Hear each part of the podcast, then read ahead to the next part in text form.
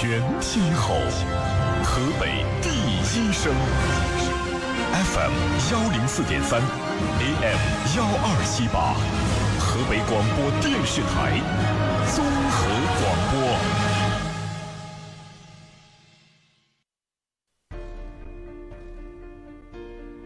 您现在收听的是《天天天下》，天天天下，知天下，为明天。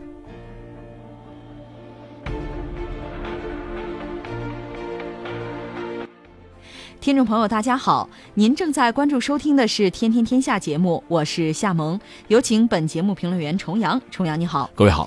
我们节目的收听方式，除了传统收听方式之外，您还可以手机打开蜻蜓 FM 在线收听。那接下来我们关注一下今天节目的主要内容。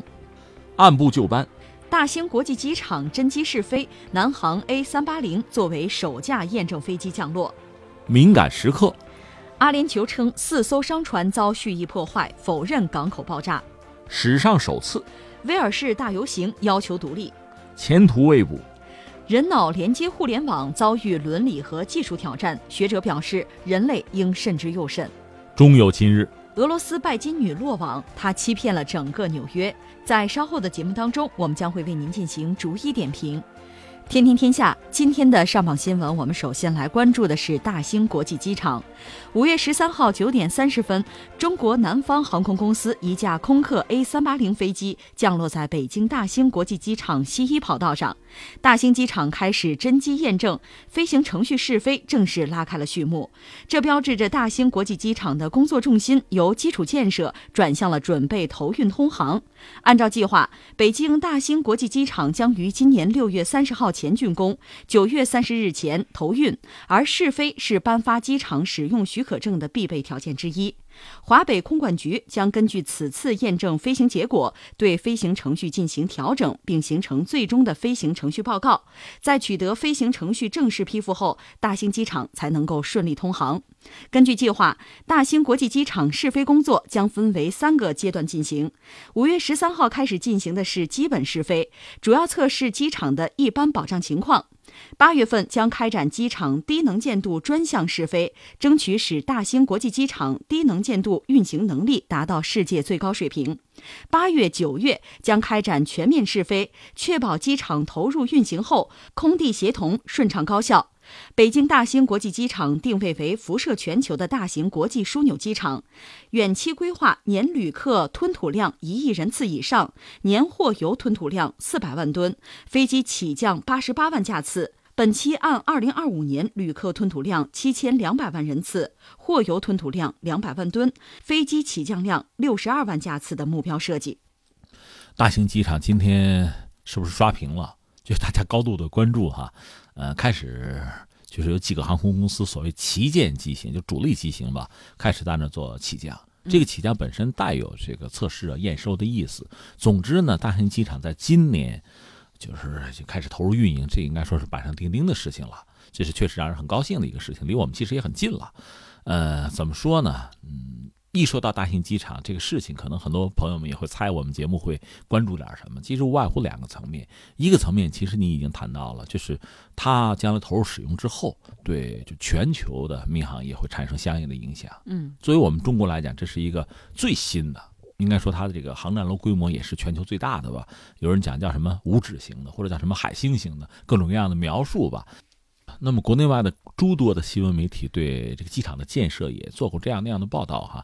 另一方面，之前我们节目也聊过，前段时间我们在关注就是波音那个波音七三七的 MAX 八一系列问题事件的时候，我们也曾经谈到过，就是中国的民航业的发展，不管是从速度就增长率，还是从规模上来讲，嗯，在未来几十年之内可以想见，那我们这方面发展会非常快，那意味着市场啊需求会非常之大。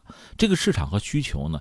呃，很有意思，因为民航业嘛，这个枢纽就北京作为一个枢纽，它不简单是我们国内需求，而是整个世界对和中国的交流交往的需求，既有我们走出去，也有人家走进来的这个需求，它是相互的，是对应的。所以这个机场它的投入运营，呃，在这方面应该说起至关重要的作用，是一个国际级的枢纽。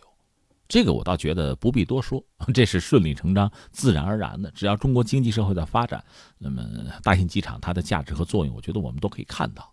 但是，我觉得除了这个层面，还有一个层面，我觉得特别值得聊一聊是什么呢？对区域经济发展啊增长的影响。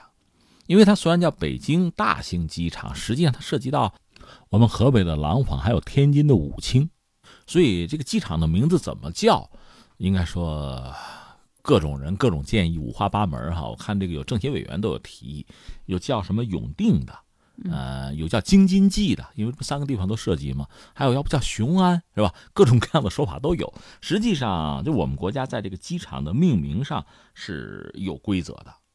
一般来说呢，这个民航机场的命名呢，有一个《民用机场许可规定》里边第三十八条规定说呢，运输机场名称应当是由机场所在地城市或者是地州名称后缀机场所在地具体地点名称来组成。嗯，最后就是叫北京大兴机场，大概是这么来定吧。但是，呃，刚才我们谈到有人很多人建议用京津冀。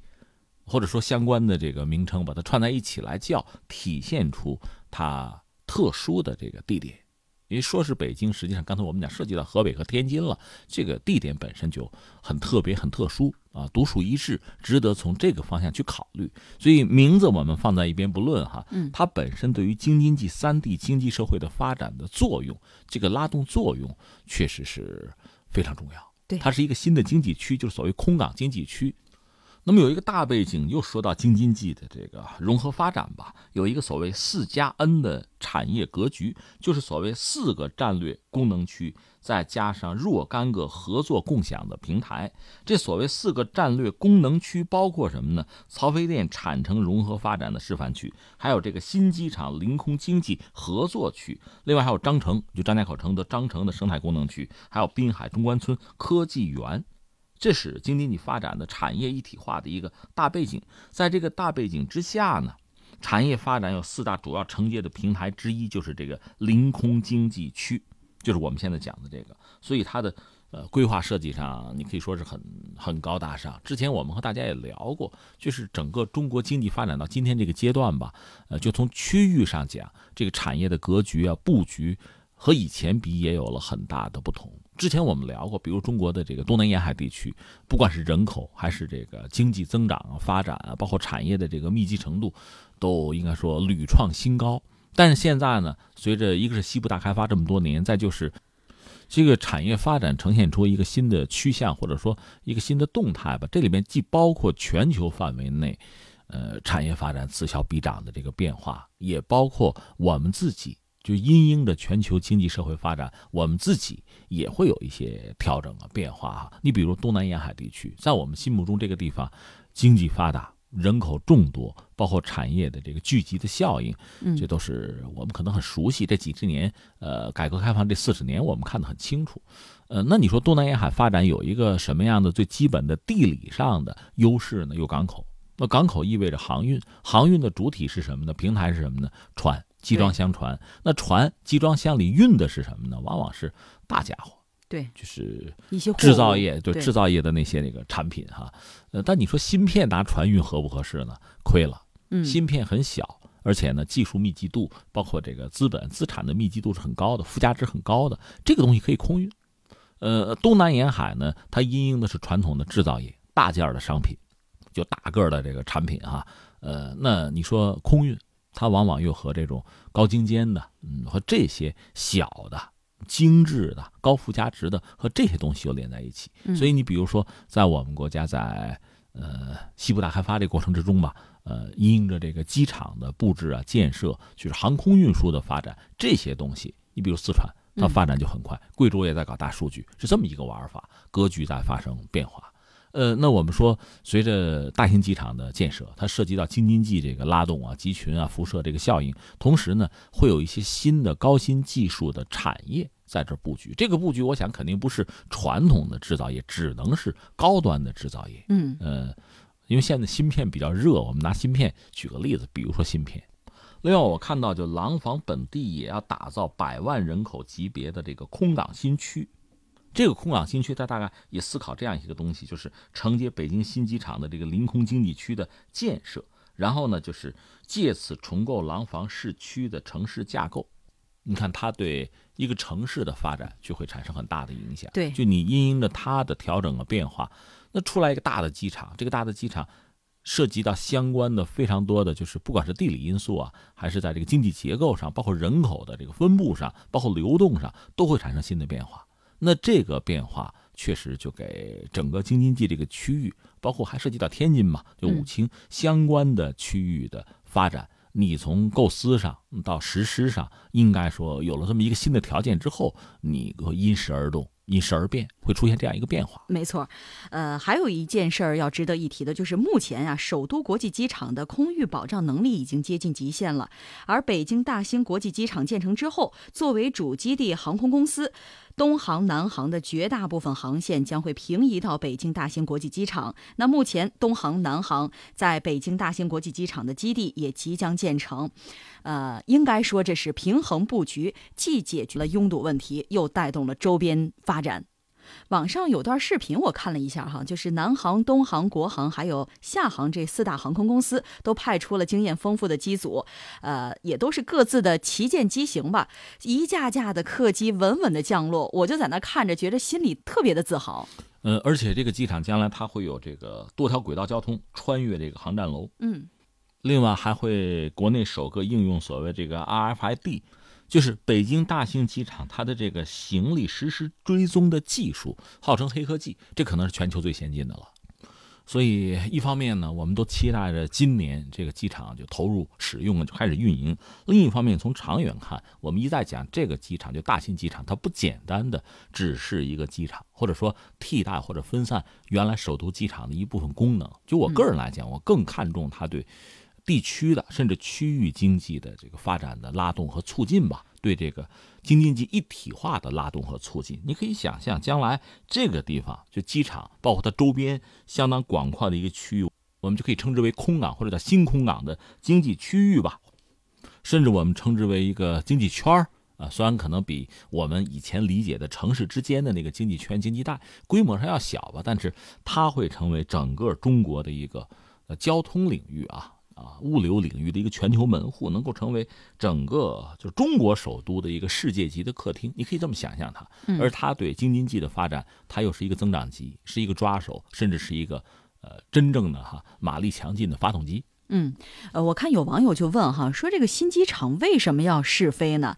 应该说新机场的试飞还是很有必要的。呃，因为这个机场在完成各种设备安装之后呢，要对机场通信啊，还有这个导航监视、灯光、跑道来进行检查，包括测试这些驻航设备信号的强度，还有它的精准性。呃。应该说哈，北京大兴国际机场迎来了真机试飞。总的来说，成功不是一蹴而就的，只有是一点一滴的积累，才能换来梦想的起航。这是一个新的起点，我们一路向前。好，听众朋友，您正在关注收听的是《天天天下》节目。现在天气是越来越热了，大家各种冷饮都喝了起来，怎么凉快怎么来。不过，因为贪一时的凉快，更容易引发腹痛腹泻。其实，如果在炎热干燥的环境下喝热饮，身体会通过流汗代谢多余的热量，这些多排出的汗会让您的身体凉爽下来，比喝冷饮的效果可要更好。夏天人们会流失大量的汗液，可能会导致身体出现内分泌失调的问题。那么多喝一些黑糖还是非常有好处的。所以说，今天我们的微商城就给大家带来一款手工熬制的桃心黑糖，有六种味道可以选择。现在特惠价格二十九块九，而且第二件半价，两罐只需要四十五块钱，真正的物美价廉。现在呢，大家可以搜索微信公众号“河北综合广播”，关注之后点击菜单左下角的“如意购商城”进行购买。或者呢，您可以进入河北综合广播公众号，发送“优惠”两个字，就会弹出今日主播推荐，就可以购买了。天天天下节目继续，接下来我们要关注的是油轮爆炸。波斯湾霍尔木兹海峡是全球最繁忙的原油进出要道。十二号有消息称，紧邻海峡的阿联酋富查伊拉港发生爆炸，造成七艘到十艘石油油轮发生大火。不过，阿联酋富查伊拉政府新闻处十二号否认发生强力爆炸，称港口工作秩序正常。阿联酋外交部十二号表示，四艘商船在阿联酋领海附近遭到蓄意破坏行动，但没有造成人员伤亡。二零一二年七月份，连接阿布扎比的哈布山油田和富查伊拉港的输油管宣布开通，标志着阿联酋石油出口可绕开霍尔木兹海峡，直接输向印度洋。除阿联酋之外，沙特也于二零一二年开通了连接红海的输油管，但是科威特、卡塔尔等其他海湾国家仍然依赖霍尔木兹海峡出口石油和天然气。哎，怎么说风云突变嘛？其实到现在我就没搞清楚状况，或者说，全球主要的观察家都没搞明白这个事情，有点乱。这是个罗生门。你看啊，现在一我们要说呢，就是阿联酋本身他们报说，在我这个富查伊拉港有四条船。就游轮啊，遭到人为的蓄意破坏。你比如风吹的，那就不要说了哈，人为的蓄意破坏。但是呢，既没有造成人员伤亡，也没有什么油啊、气啊就污染物泄漏。嗯，那你说你怎么破坏？破坏什么了？谁破坏的？三缄其口不说。反正我遭到破坏了，呃，那没事儿不大。但是伊朗方面呢，我看也有媒体把这事儿说的挺严重。嗯，说至少十条船、十几条船发生了爆炸，那你看巨响啊，火焰冲天啊，哎这。这什么意思？这是两种不同的声音，而阿联酋方面是否认了这个说法。当然，还有目击者说，我看见美国和法国的飞机了，十几架飞机，是还有这个说法。但是，呃，我们说阿联酋这方面基本上没有吭声。而另一方面，美国呢，刚才你谈到它的航母战斗群，另外实际上之前它有四架 B 五二也部署到中东去了，它在中东有很多这个所谓盟友吧，有军事基地，另外还有几万的这个士兵放到那儿去了。哎，这个。是什么意思？难道真的是大家就要闻到火药的味道吗？难道战争就要爆发了吗？呃，刚才我们谈到，真的是说不清楚，原因在于这消息基本的消息源传来的这个信息就是彼此矛盾和混乱的。现在谁说的是真实的，我们都不得而知。那你可能只能选择你信谁了 哈。这是今天我们人面对大量海量信息涌来时候，可能真的唯一能做出的就是看我信谁了。我挑着吧，只能是这样了。但这确实背后隐藏着巨大的麻烦，甚至是阴谋。这点我们可以判断。你看啊，第一，我们先解释一下阿联酋。阿联酋其实国家不大，就算国家不大，它还是连的。连的谁呢？连的酋，酋就是酋长的意思。酋长国是联合的酋长国，几个呢？七个。这个富查拉是其中一个。这个如你所说呢，它地理位置比较特殊，它最关键的是有这个港口。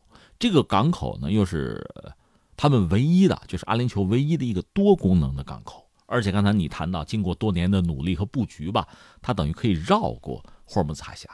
它这个玩法呢，沙特什么他们也想到了，因为只要你所有的这个石油贸易都通过霍尔木兹海峡，那就是个麻烦事儿。就是有人一旦掐住这个海峡，就掐住大家的脖子的话，就不好过，日子就不好过。你说全球很多工业国需要用这个油，要喝油，包括我们中国。但是坦率讲，你不喝这个油，你维持个十天半个月，甚至半年，我有战略石油储备，我能活。但是你想过没有，那些产油国，他不卖油，他怎么活呀？嗯，他反而更活不了啊。所以霍尔木兹海峡一旦被封死的话，对大家都是灾难。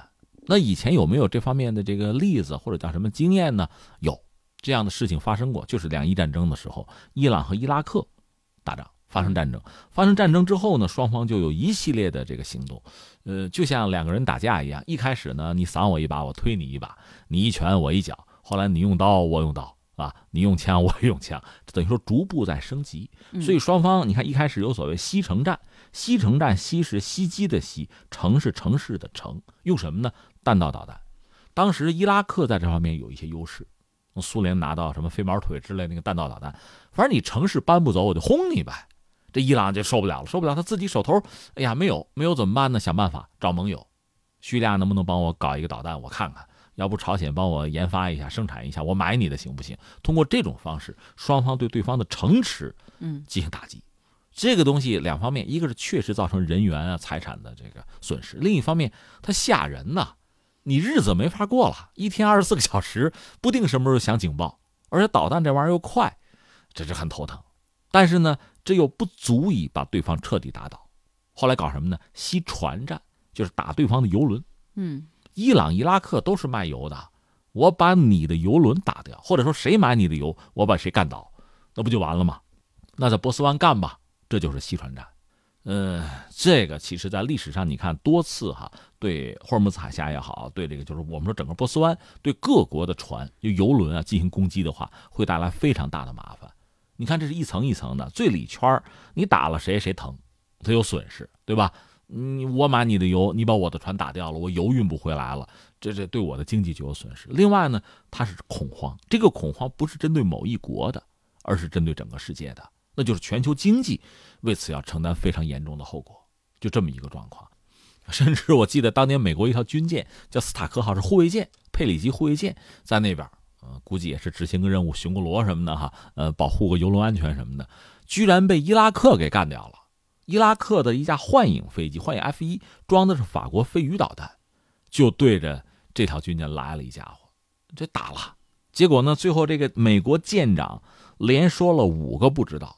我也不知道怎么回事，我也不知道怎么打着我了，我也不知道怎么我没有躲开，等等等等，五连说五个不知道。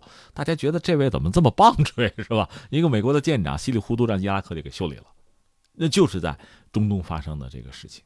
至于当年就是两伊战争的时候呢，伊朗其实树敌很多，和沙特关系也不好，沙特把他飞机也敲下来过，他甚至还要和沙特去拼命，等等等等。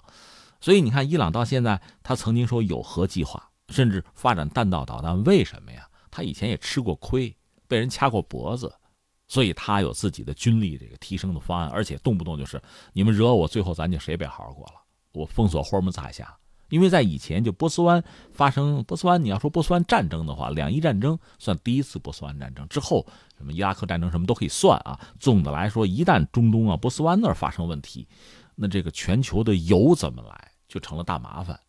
那你说我买俄罗斯的行不行？不是不行，那你得现谈啊，现买呀，另外多少钱呀？总之，你原来习惯的那个秩序被打破了，一切从头再来，那还是很麻烦的。那么全球经济会因此产生非常大的波动吧？首先是油价，然后是经济，那可能有些国家就挺不住，就是这么一个状况。对，所以说问题也就来了，就是伊朗会不会封锁霍尔木兹海峡，或者是他会不会彻底的退出伊核协议？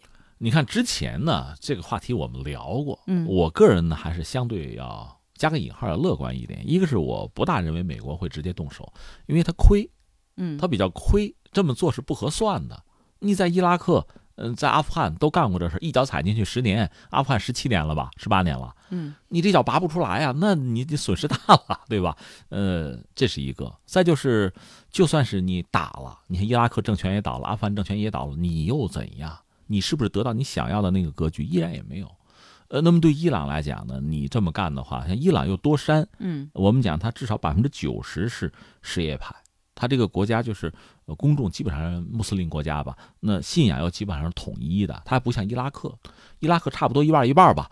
那么伊朗这么一个状况，又是政教合一的国家，你真是一脚踩进去了，那应该是持久战，这可以想象。伊拉克到最后一开始推翻萨达姆很容易。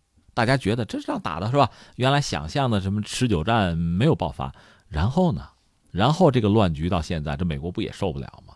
所以这么算起来的话，你说真的是对伊朗进行这个什么外科手术式的袭击啊打击，这个美国可以做到。嗯，那你说把伊朗的宪政权推翻有没有可能呢？也未必不可能。关键是然后呢？然后你得自己收拾啊！这收拾十年二十年呢，恐怕你也就完了。所以我觉得他得不偿失。嗯，另外就是美国两党政治，在美国国内反特朗普的力量比较强，就抵制他的，所以真要动武的话，短期的就擦枪走火似的扫一把是可以的。真是派军队入侵，你得问问民主党敢不敢？嗯，国会看吧，这是一个。另外就是伊朗本身呢，其实也很很小心，他现在基本上没有明说我彻底的放弃伊核协议，他只在框架内要维护自己的利益，做一些事情。这既是给美国一些压力，也是给欧盟压力，他不会授人以柄，这是我们一直以来的分析哈。但是现在麻烦在哪儿呢？这些所谓不怕没好事就怕没好人。刚才我们讲，这已经是一个罗生门了。一，这次在阿联酋这个所谓的这袭击事件吧，就是船的损毁，到底是怎么回事嗯，你看。多方说法不一样，各说各话了哈。而且我还看到沙特能源部长就说，说两艘油轮遭到的蓄意袭击，破坏严重啊。你说的这是两艘，嗯，阿联酋说是四艘，对，伊朗那边说十来艘，到底谁说的准？我们该信谁的？你看，这是一个问题，就说不清。嗯，耐人寻味的是，作为这个苦主吧，自己家里出事了，阿联酋反而在息事宁人，对，他没有渲染这个事情。哎呀，我们家可出事了，我们死人了，没有，他反而说的相对平淡，他是不愿意惹这个事儿吗？那他干嘛说呀？对吧？这是一个问题。那再就是，伊朗是最容易被怀疑的对象，因为之前美国人就嚷嚷着伊朗要对美国动手啊，大家小心啊，包括我们美国船，嗯，挂美国旗的过霍尔木兹海峡小心。他把话放在这儿了，因为这里边有一个插头啊，解释一下，就是伊朗和美国最近关系不对付哈，伊朗也做了一些军事上的回应，就是他部署了自己的弹道导弹。你说他难道能打航母吗？我相信他打不了。伊朗自称啊有能打航母的弹道导弹，但我估计他没有这个技术。但是你别忘了，在海湾地区非常多的国家有美国的军事基地，这个基地是搬不动的。航空母舰，核动力的，在海上三十节的高速，那跑是能跑的，你基地是动不了的。我打你这个，你总跑不了吧？所以伊朗部署这个东西，美国也还是还真的是很头疼。嗯，两国有没有宣战？宣战的话，我就先把你的基地敲掉也行啊，就把你导弹基地敲掉。有没有宣战？你也不好对人家直接动手，但人家又等于说是威胁着你，就是短程导弹，包括对以色列也罩着呢，对吧？笼罩着你呢，这个确实很难受。所以美国因应着伊朗的部署吧，他自己的航母啊，包括 B 五二也在部署，就双方确实在紧锣密鼓啊，剑拔弩张。而伊朗，你说是不是完成战争动员或者完成部署？显然也还没有。嗯，所以在这个当口，一般说来，伊朗没必要抢先发难，你这不找事儿吗？而且找完事儿你收拾不了。那如果不是伊朗干的，是谁干的？因为这个事情最容易嫁祸给伊朗，伊朗很容易成为背锅侠。那是谁干的？那显然是愿意打起来的，愿意让伊朗和美国动武的，愿意让伊朗承担相关责任的。那这是谁呢？如果按照我们刚才的分析，美国其实缺乏这样的动力，因为这样事情闹下去就是动武了。如果动武美国觉得不利的话，或者说得不偿失的话，他干嘛不用经济手段去锁死，而要通过武力手段呢？那伊朗显然按说也不至于，就是 非要这个无中生有找这么一档子事情，就加快这个动武的进程，好像也没有这个动机或者愿望。那是谁干的？第三方是谁呢？这个就很耐人寻味了。对。因为你看，在中东，我们先不说远的，在中东呢，伊朗就有一些老对手，什么以色列呀、沙特什么的，包括其他一些潜在的对手吧。这两位因为块儿相对大啊，大家都看在眼里，是不是他们有什么想法？你看，这个全球范围内，诸多的评论家、观察家都在思考这个问题：谁干的？目的是什么？都在想这个东西。呃，我想美国和伊朗呢，恐怕也会认真的在考虑这个问题。嗯，最近这几天呢，美国倒是嚷嚷着你可以谈啊，啊，我们可以谈嘛。伊朗说我不跟你谈，因为你说话不算数，是这么个状况。有没有可能因为这个事情，最后促使双方不得不有一个接触和交流？嗯，那我个人以为啊，这可能是最理智的了。另外，我们看现在整个中东的这个乱局哈，那国际油价肯定会要上涨的吧？那目前我理解，可能更多的还是一个震荡，还是在一个震荡的状况。但如果真的是战争爆发的话，我想会影响到国际油价的。只不过现在好在哪儿呢？就是一个是我们中国，我们有自己的战略石油储备，这个和当年比如两伊战争啊，两伊战争时候也还好，因为我们当时对石油的需求不是很多。到海湾战争后来哈，那我们对石油海外的依存度比较高的时候，那这时候压力就会比较大，因为油价太高，我们这成本就高了。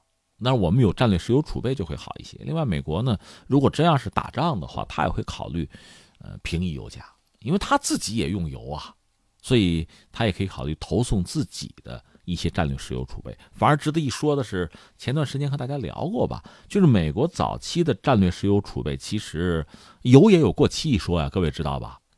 前段时间，美国向国际市场投入的这个，等于说是对他来讲质量不是很高的战略石油储备，那个油。嗯，中国有企业拿到了，说那东西不行，就是含杂质，甚至叫含毒吧，你可以说是含毒比较多，那个不好用。就美国还有这么一手呢，这个在买油的时候，就在全球范围内哈，没有伊朗这一出，买油都还要小心。嗯，这 个到处都是坑，质量也有好有这个有这个问题。呃，那我们假设如果真的是爆发了冲突，那么霍尔木兹海峡会不会被伊朗封锁？如果不封锁的话，就还好；如果一旦封锁的话呢，会带来一些麻烦。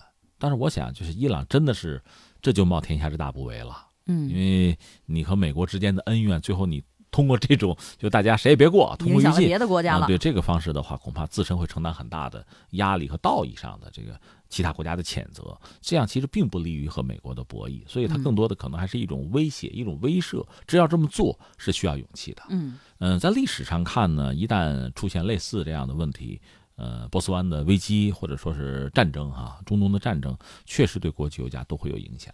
呃，刚才我说了，比较保险，因为我们自己有了战略石油储备，可以相对的啊比较轻松的来准备着应对未来的危机。另外就看俄罗斯、看美国向国际原油市场提供的这个东西了。因为霍尔木兹海峡真要被封锁的话，包括沙特什么的在内，嗯他们很多海湾的产油国也就是无能为力，就憋在那儿了嘛，就憋住了，有这种可能。但是总的来说，我还是比较乐观。嗯。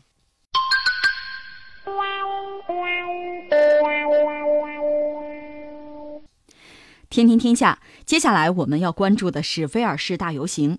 当地时间十一号，数千人在威尔士首府加迪夫举行游行，呼吁威尔士独立。组织者称，这是威尔士历史上第一次举行这样的游行。一些抗议者表示，他们一直是威尔士独立的终生支持者，而其他人则表示，他们是因为英国脱欧和紧缩政策而转变态度的。最近的一项民意调查显示，威尔士百分之十二的人支持自治。当这场游行以威尔士传统国歌的演奏结束时，民族主义政党威尔士党领导人亚当·普莱斯表示，如果在全国范围内做出决定，威尔士问题可能会更容易解决。普莱斯说：“多年来，我们希望看到一个独立的威尔士，这似乎很遥远，但是潮流正在逆转，游行队伍正在壮大，声音也越来越大。”数十年来，英国政府的忽视导致了贫困和投资不足。我们有三分之一的孩子生活在相对贫困的环境当中。你只要看看英国脱欧引发的混乱，就会发现英国政府不适合治理或代表威尔士。这英国真是有意思，这要散架子是吧？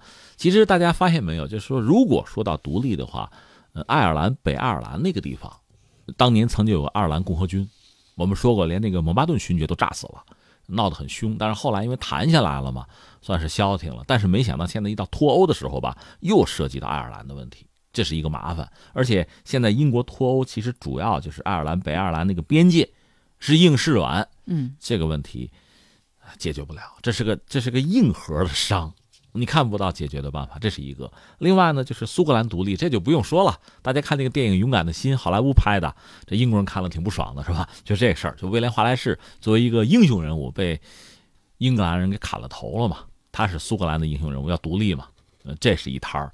呃，涉及到脱欧呢，英国是要脱，但是苏格兰就说你们脱你们的，我们想在欧盟里边啊。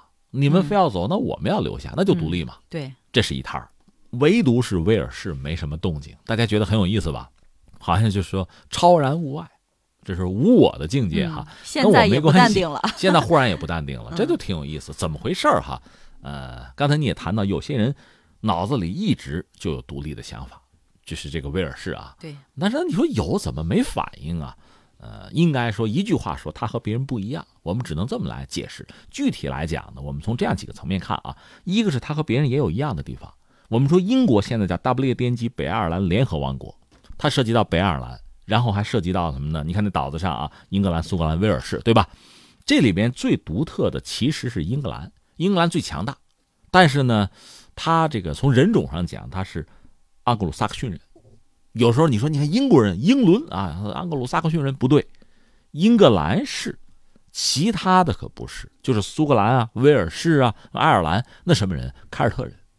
其实真要说起来，在英国这片地儿上啊，凯尔特人是比较早的，但是因为英国是个岛国，一开始它安全，别人也过不来，有海峡嘛。后来有一些比较强大的力量就入侵英国，你比如罗马人可不可以啊？我只要有船，我就杀过来了。这样英国等于说是几易其主。我们曾经聊过，苏格兰因为那个地方比较特殊，苏格兰高地，苏格兰高地，所以它保证了自己的独立性，别人打不进来。英格兰就被打下来了，就被占了。但是因为被打下来，一个是人种最后逐渐发生变化，他那是这个盎格鲁撒克逊人；另一方面呢，因为被打下来了，呃，和外界的交流反而让他的这个文化呀、经济啊发展起来了。苏格兰反而差一点。那顺便说一句，威尔士，威尔士现在你看，在整个英国里面，相对那块地方也相对要弱一点，呃，规模也小一点，这是它。但是它和别人又不一样在哪儿呢？它是比较早的就归附、就依附于英格兰了，这和苏格兰不一样。所以你看，相对来说这么多年比较安静，是吧？也没有闹独立什么的，不闹。为什么呢？因为依附的比较早。另外还有一点很有意思，咱们换一个角度啊，你注意英国国旗，英国国旗就是我们讲所谓米字旗，对吧？这我们都知道。现在大家把这眼睛闭上，脑子空下来，我说你脑子想啊，你现在你设想一面就白旗，完全白色的旗子，你上面打一个红十字。不是医院的那那医院那红十字是小的，你十字那横着竖着这两道，你往长里延伸，嗯，整个把这个白旗的边缘上达到了之后，这个旗子是英格兰的旗子，嗯，就是英格兰、苏格兰、威尔士什么呢？英格兰的旗子就是我们说的这个白旗上面的红十字，这叫什么呢？这是圣乔治旗，英格兰旗，白底儿红十字。这个圣乔治是一个人吧？据说是十二世纪的一个英雄，屠龙的一个英雄，很厉害啊。到十三世纪，作为英格兰的守护圣徒，这跟宗教有关系，所以英格兰的旗子是这个样子的。嗯，你说不是米字旗？不是，他可不是。英格兰旗，重复一下，白地儿红十字。那接下来我们肯定要说到苏格兰，苏格兰旗是什么呢？呃，蓝旗，一个白叉。这个白叉有一个学术上的说法，叫斜十字，就十字架放倒斜着的斜十字，蓝旗斜十字，这个是苏格兰的，特别有意思。你看俄罗斯那个海军旗，就圣安德烈旗，它那是白地儿蓝叉，和这正好反着，因为都有宗教的色彩在里面，都是十字架嘛，所以有时候容易搞混。但是我们现在要说呢，苏格兰旗。就是蓝地儿斜十字，这个旗正式称呼叫圣安德鲁十字旗，不是这么讲。圣安德鲁也是一个这个算英雄人物吧，也是圣徒，耶稣十二门徒之一，是不是也翻译成圣安德鲁斯？呃，是作为苏格兰的守护圣人，就他们那个旗子是这样的。那下面我们再说爱尔兰旗，爱尔兰的旗子是什么呢？叫白地儿斜十字，也是红色的红叉。白地儿斜十字，这是爱尔兰旗，正式称呼叫圣帕特里克十字旗。这帕特里克也是一个就是基督徒，就是传教的。嗯，在爱尔兰传教很成功，他算是爱尔兰的圣人。啊，您说到这儿我就明白了，也就是说，现在的英国国旗哈，它融入了英格兰、苏格兰还有爱尔兰旗子的元素，但是唯独没有威尔士的。你说的对，刚才我们说了这么多什么白底红叉什么的，你把这旗子摞到一块儿。就是英国那个米字旗，现在的米字旗，但是唯独没有威尔士。威尔士不是没有旗子，威尔士旗，我说你想象一下啊，它就不是那个十字或者斜十字了，它是什么呢？呃，这个旗子从中间你横着分开，上白下绿，嗯，然后中间有一个龙，就是西方的龙，和中国龙不一样，西方龙带翅膀，嗯，吐火那种啊，那种那种恶龙，红色的龙，上白下绿，中间是红龙，红龙旗。这是人家威尔士的旗子，这个旗子是这样啊，说是到十九世纪中期才正式使用。但是威尔士呢，对于这个红龙的信仰啊，关于这个龙红龙这个传说，再重复一下，和我们中国的龙完全是不一样的。嗯，他走的是你看那个驯龙高手，就是那种动漫片，它是那种西方的龙，恶龙。dragon 啊，那个东西，它很早就有这方面的传说和信仰。后来到这个，可能这个亚瑟王时期，咱们也有了？这在英国历史上不是很独特的一个人物嘛？但是我们说说了半天，英国国旗里没龙啊，嗯，没有人家威尔士的事儿啊。原因是什么呢？就是刚才我们说的，威尔士呢是一个曾经独立的主体，但是他很早就作为英格兰的附庸了。所以有人说，英国人自己说啊。实际上，就从历史上讲，它的这个位置和和苏格兰和爱尔兰还不平等。相形之下，它要再靠下一点。这是它，因为它很早就成为附属附庸了嘛，这是一个状况。大概在十三世纪，就一二八四年左右，当时英格兰的国王爱德华一世就征服了威尔士全境。当时这是个这是个传说还是个历史啊？不好讲。反正我说说这事儿，大家就是呃体会一下吧。当时就要求你臣服，就威尔士你要臣服于我。威尔士人说：“这样啊，我提个条件，你答应了，那就臣服。嗯，那什么条件？你说吧，你说了我答应你。这个条件是这样，就是能不能这么着啊？就是要做我们威尔士人的领袖吧，呃，在威尔士出生，而且呢说威尔士语，那意思你不行，你是英格兰的，你说的实际上英语又不是威尔士语，对吧？意思还是抵抗，不愿意。结果呢，这位英王很有意思，爱德华一世马上说：“这有办法，没问题。这么着啊，把我媳妇儿接过来，就等于说把王后接过来。王后怀着身孕呢，还没生呢，嗯，把她接到威尔士来，让她在你们这儿生，嗯，怎么样？有签证了是吧？就这样是吧？然后生下来，因为在威尔士生的嘛，学句威尔士语总是很容易的吧？这就是威尔士亲王，而且他将来是就是所谓这个也是。”嫡长子继承嘛，那是我的长子，将来他继承我的王位，这就 OK 了，你服了吧，对吧？我现在不说什么，到我儿子这肯定就统治你了，这没话说了吧？你们提的条件我满足了，所以实际上威尔士亲王呢，这在英国历史上也很独特，他基本上就属于英王的那个王位的就头号继承人。你看英国现在哈，呃，最主要的海军两条航空母舰，第一条呢就是伊丽莎白女王，伊丽莎白女王级首舰是女王。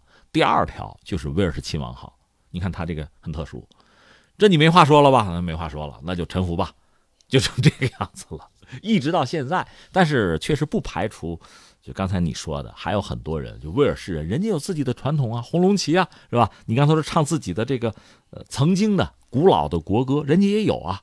那有不服气的呀？那现在到这个状况，那你们英国现在脱欧脱的又不利索，那我们是不是考虑脱你们啊？这种可能性现在看来真的也就是存在了。说到底，我理解，刚才我们说了半天都是历史啊，历史这些东西呢，你要愿意强调它，它确实可以作为融合或者分裂的因素。但是最关键的，我理解还是当下的就是经济民生问题。你这个问题没有解决好，大家日子过得不爽了，所以拿以前的历史说事儿。如果现在真的是这政通人和，是吧？百废俱兴，那我跟你说这干嘛？你看英国的历史，我们就说二战以后到现在。到这次脱欧之前，虽然说这个爱尔兰共和军在闹，但威尔士人也没有闹嘛，那就日子过得还行嘛。嗯，现在看来不行了。所以说，现在我就直接的感觉就是感觉英国首相特蕾莎梅，她现在真的是焦头烂额哈。天天天下节目继续，接下来我们再来关注人脑连接互联网，未来某一天。你走在路上突然饿了，那么你的大脑当中会立刻出现附近餐厅的相关信息，而不是像现在这样需要利用搜索引擎去查询。这是因为那个时候你的大脑已经和互联网相连，恍若《黑客帝国》当中的情景再现，是不是觉着很酷呢？《黑客帝国》几乎已经成为未来科技发展的方向的预言书，其中最重要的一个未来科技就是像刚才说到的那样，脑机接口。美国加州分子制造研究所的研究人员在最新一期《神经科学前沿》杂志上撰文称，这个新研究项目名为“人脑云界面系统”，可以将纳米机器植入人体，实现与网络的实时连接。人脑云界面系统这一概念最早是由未来学家库茨韦尔提出的。库茨韦尔还表示，十年内计算机会像人类一样聪明，而且这一概念有可能使人类只要想到一个问题，就会立刻得到解答，而不是用搜索引擎去查询。而中国自动化学会混合智能专家委员会副主任、复旦大学计算机学院张军平教授则对此持谨慎态度。他表示说，脑机互联还面临着很多技术和伦理方面的问题，在这方面，人类应该慎之又慎。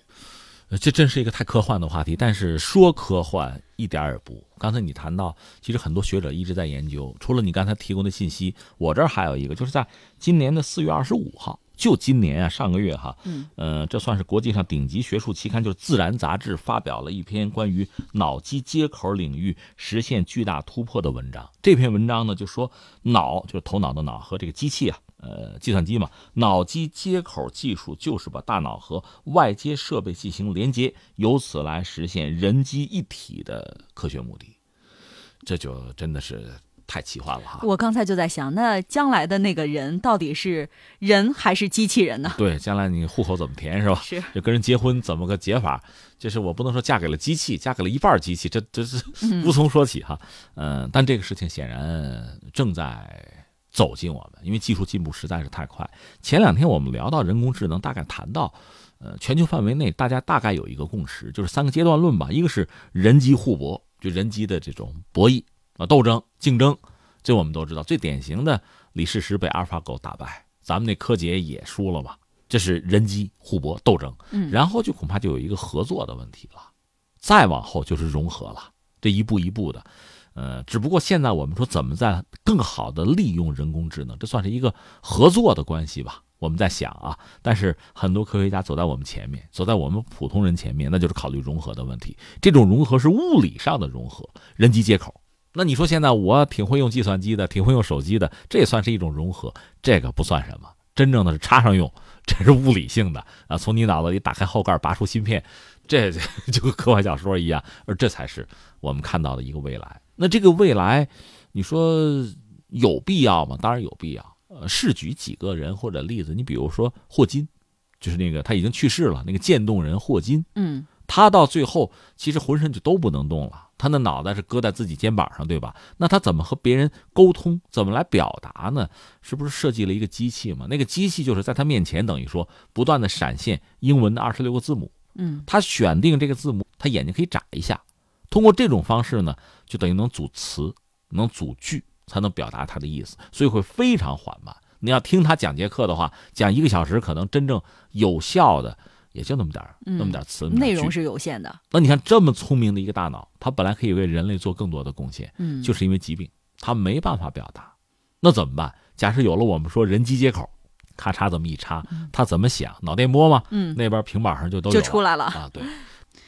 但这带来的问题也很大，你想什么都显示出来了，没隐私了哈，没有隐私了，而且你你想的各种各样的东西，最终对对他人会产生什么，包括对你会有什么样的影响，这都没有办法说。因为你看这个刘慈欣写的《三体》，那里边那个三体人，嗯，就生活在另一个世界那个三体人，他不有仨太阳吗？三体人到最后是什么呢？就通过心灵感应的方式来沟通、来交流，所以最终的结果是什么呢？他不会撒谎。他没法撒谎，因为已经把这个语言、其他什么的障碍全部没有了，咱俩直接心灵沟通了。对，呃，脑电波直接沟通了。对，你想什么就说什么，都很直接，所以他反而不能撒谎。而地球人不是这样的，地球人等于说是可以动心眼、有心机，可以耍阴谋，是吧？啊，可以有诡计啊。通过这种方式，反而得到了某种保全。你能够看透他，他不能看透你，这对你来讲，对你的生存，对人类的生存反而很重要。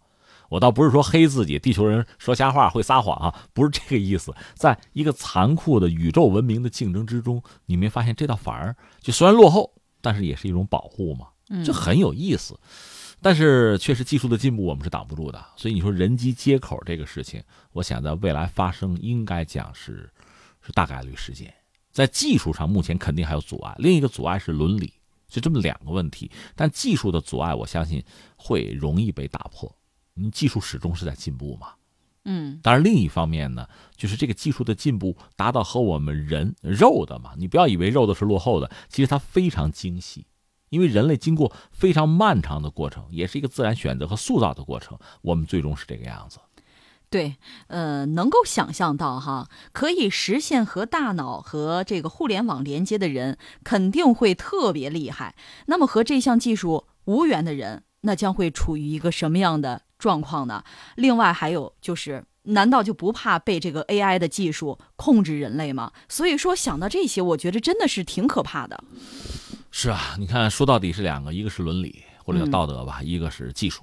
嗯，这些问题我们我们过不去，很多问题就是我们人类发展到今天积累了很多问题。你比如说，就拿医药来说吧，以前自然的选择，我们讲过，像斯巴达人生下来的孩子如果是就不健康的，那不要了，这样反而保证他这个种族是是健康的。嗯，在征战之中，在和自然的博弈之中，他是有力量的。就是说，这个人啊，这个人种啊，基因啊，它相对来说是比较强大的。嗯，那如今呢，借助日益发达的这个技术。包括医药啊这些东西，那我我可以不健康，我也可以活得很好。但是你想过没有？那从人这个种群来讲，是不是逐渐在退化？因为有一个衡量办法，拿这个精子精子活跃程度来衡量。你比如大熊猫就非常弱，嗯，人其实现在也越来越弱。什么强呢？老鼠。呃，从这个角度讲，有些科幻作家干脆写老鼠将来统治世界嘛，就是因为这个原因。就我的意思是说什么呢？技术的进步本身它是在帮人，但是另一方面，它对人也产生另一种约束。这个好不好呢？那你人种本身如果说不像之前啊那么那么强健了，那就更多的只能依靠技术、依靠科学，才能保证自己的某种意义上的强大。而作为这个肉身，已经在退化了，在衰弱，甚至不有人讲未来人可能有个大脑袋，就是肢体都变得就很小很细，因为不需要了嘛，有脑袋就够了嘛。这是这是一个挺有意思的事情。所以你看人呢，在自然界之中逐渐的脱颖而出。我看过很多这方面的东西，就很多动物再强大的动物，比如猎豹什么的，它瞬时奔跑的速度会非常快，嗯，那它达到火车的速度，一百多公里的时速没有问题。那你说人人凭什么成为万物之灵呢？人可以长期的奔跑，嗯，就是你解决了一个散热的问题，很多动物解决不了，就是类似这样的事情很多。另外，人的头脑确实比其他的动物就脑容量也要大。那为此呢，女性在生孩子的时候承担更多的痛苦，就这样子。但总的来说，这是人啊，万物之灵。而在今天，你说接下来人会怎么走？这真是一个特别宏大的话题。一个办法就是只好借助技术了。你比如说，我身上这些零部件，换塑料的啊，复合材料的，三 D 打印的，通过这个方式，那将来我就成了钢铁侠了。这也不失为一个办法。那我这胳膊坏了，换一个吧，换个陶瓷的，是吧？通过这种方式。那从某种意义上，是不是就得到了永生呢？这是我们在科幻小说里看到过无数次的情节。但是那头脑，头脑没办法，就你的身体可以变得像像钢铁侠，像什么是蜘蛛侠那样哈，但是你的头脑不行，因为你的运算速度、你的带宽都不够。那怎么办呢？要不加点外挂吧？就通过这种方式 插口嘛，人机接口嘛，通过这个方式就解决了。但这又意味着什么呢？就是最终在你这个躯体之上，你作为一个人，你的灵魂、你的思想、你的独立性，越来越多的是依附在这些呃物上面，就非人的这些东西上。将来你说你百分之几是你的，成了这个样子了。好像将来的人好像不再是自然人了，呃而是半自然半机器的人。嗯，所以这个时候我们真的，比如对对自由，就人的自由，那我的自主，对这些东西，可能你会觉得就就越来越陌生了。嗯那它不属于你了嘛？你变得很强健，你的大脑的思维什么都很快，但这和你好像关系就不大了似的，就有一种有一种排异反应似的，有一种崩溃啊义务感。对，所以这些问题呢，它两个嘛，一个是技术上能不能达到，技术有可能让人误入歧途；另一方面就是在道德上或者在伦理上，我们怎么能找到一个方法，保证人在一个正确的路径上去发展？这个难度真的是很大。天天天下，接下来我们再来关注的是一位俄罗斯的拜金女。不花一分钱也能坐上私人包机，出入豪华酒店，享受顶级派对吗？二十八岁的安娜·索尔金像电影《百万英镑》一样做到了。她给自己写了一个德国富二代的剧本，只不过迎接她的将会是漫长的牢狱生活。五月九号，这位冒充德国家族女继承人，忽悠纽约上流社交圈的俄裔假名媛，因诈骗酒店、餐厅、银行以及一家私人飞机公司二十一点三万美元现金及服务，被纽约法庭判处四到十二年有期徒刑。他还需要支付十九点九万美元的赔偿以及二点四万美元的罚款。呃，怎么说呢？这个新闻标题挺有意思。我最近看这条新闻，是不是也铺天盖地哈，反映出来大家对八卦 有兴趣是吧？呃，我是这么理解，这位女性吧，其实更多的她就是一个，其实是个骗子。嗯呃，她倒谈不上更多的想危害社会、危害什么人，但是那就是骗吃骗喝了嘛。对，啊，过自己的想象中的好日子，奢华的生活，嗯奢华的生活。所以她叫不叫拜金女的不好说。我觉得那些相信她的人、被她忽悠的人，可能还是觊觎她的财产，或者说因为她有钱才对她好，就这样。这个事情结局很滑稽，你刚才谈到了，就是二百块钱就美元账单没付齐，嗯结果给抓起来了。你要知道，平常他一出手，小费就是一百起啊，就美元啊，所以他一到酒店，大家争相拿他的包就帮他嘛，因为小费是一百以上嘛，是这样。说起来很可笑，呃，你要说骗子哈，把自己打扮成一个呃高尚人士啊、名媛，或者打扮成一个嗯有钱人吧，这样的故事挺多。呃，西方也很多。我印象比较深的、比较好玩的，当年法国那个埃菲尔铁塔，嗯那个铁塔搞起来之后，很多人是反对的，就怕那个东西对生态什么有影响，对健康有影响。结果有一个人，我记得上个世纪二三十年代，一个波西米亚人叫做拉斯体格，这个人就很有意思，他就是个骗子，他就把自己打扮成一个什么呢？就是很有钱、非常有钱的一个人，而且他说这埃菲尔铁塔大家既然不喜欢，另外我们法国是吧，财政现在有点问题，卖了吧，找几个钢铁大亨，你们要不要把这个铁塔的钢你们收购一下？这都是好钢。而且为了把这事做得像真的，他还派一些这个工人模样的人去旁边就勘察什么的哈，就量量啊、称称这个，然后最豪华的酒店，他在那儿入住啊，就是带着几个钢铁大亨吃饭什么的，大家信以为真，那骗了一票。更神的是，埃菲尔铁塔他卖过两次，就这套卖空手套白狼，对，这标准的空手套白狼。英国也也有类似这样的故事，就是那个英国有一个海军名将叫做纳尔逊，那早死了嘛，有铜像。嗯，呃，结果很多人去那儿瞻仰、去参观，旁边有人过来了，哎，我们英国现在哈，这个政府没钱了，这个铜像想卖，是吧？有兴趣吗？谈个价钱吧。哎呦，这样的，就很可笑，是吧？嗯。至于还有一个概念可以说，就是所谓名媛吧。名媛现在中国据说也有，是吧？其实我觉得挺可笑的一个事情。呃，在全球范围内哈，古今中外这个词儿是有的，名就是出名的名，媛嘛，女字边那个名媛。嗯，应该说是很很有名的女人吧。呃，一般说来仨标准，一个标准叫系出名门。当然，最初他们家的名门怎么来的，那可能就源远流长了。嗯，你看在中国，我们历史上当年你说三国两晋南北朝的时候，不也有所谓名士，是吧？又讲这个叫门阀制度那套东西。那我们现在讲名门，一般什么官宦人家，什么巨商大贾，还是这个吧，对吧？这是一个。还有一个标准什么呢？才貌双全啊。你长得得漂亮啊，受高等的教育，全球最好的教育，这套东西得有，是吧？嗯，你不能说所谓交际，交际真成了交际花，成了摆设就不行了，自己还是要有真才实学的，才貌双全，要有才，这个才可不加贝字儿啊，就是人才的才。第三是什么呢？按说对社会，呃，对国家，对世界，呃，比如对慈善，你总要做点贡献吧？这几条，这叫名媛。不是简单的开个舞会喝点鸡尾酒，不是那么简单的呃，不只是一个吃货或者只会穿只会打扮，我理解是这样子的。当然说到底呢，一个是这个事儿既然发生在美国，在纽约嘛，就大家都在拜金嘛，你可以看到这个城市基本的风貌和风格吧。这个我们觉得也没什么好说，人家喜欢就是了，是吧？至于这位。女士受到什么惩罚，那也是没有办法的事情。只是我真的个人觉得，就像我们的社会，是不是应该崇尚的是什么呢？就是还是靠努力、靠奋斗去赢得自己的事业成功，赢得大家的尊重。嗯，我觉得这可能才是最重要的。好，听众朋友，今天的《天天天下》节目到这里就要接近尾声了，感谢您的守候与收听，明天同一时间再会。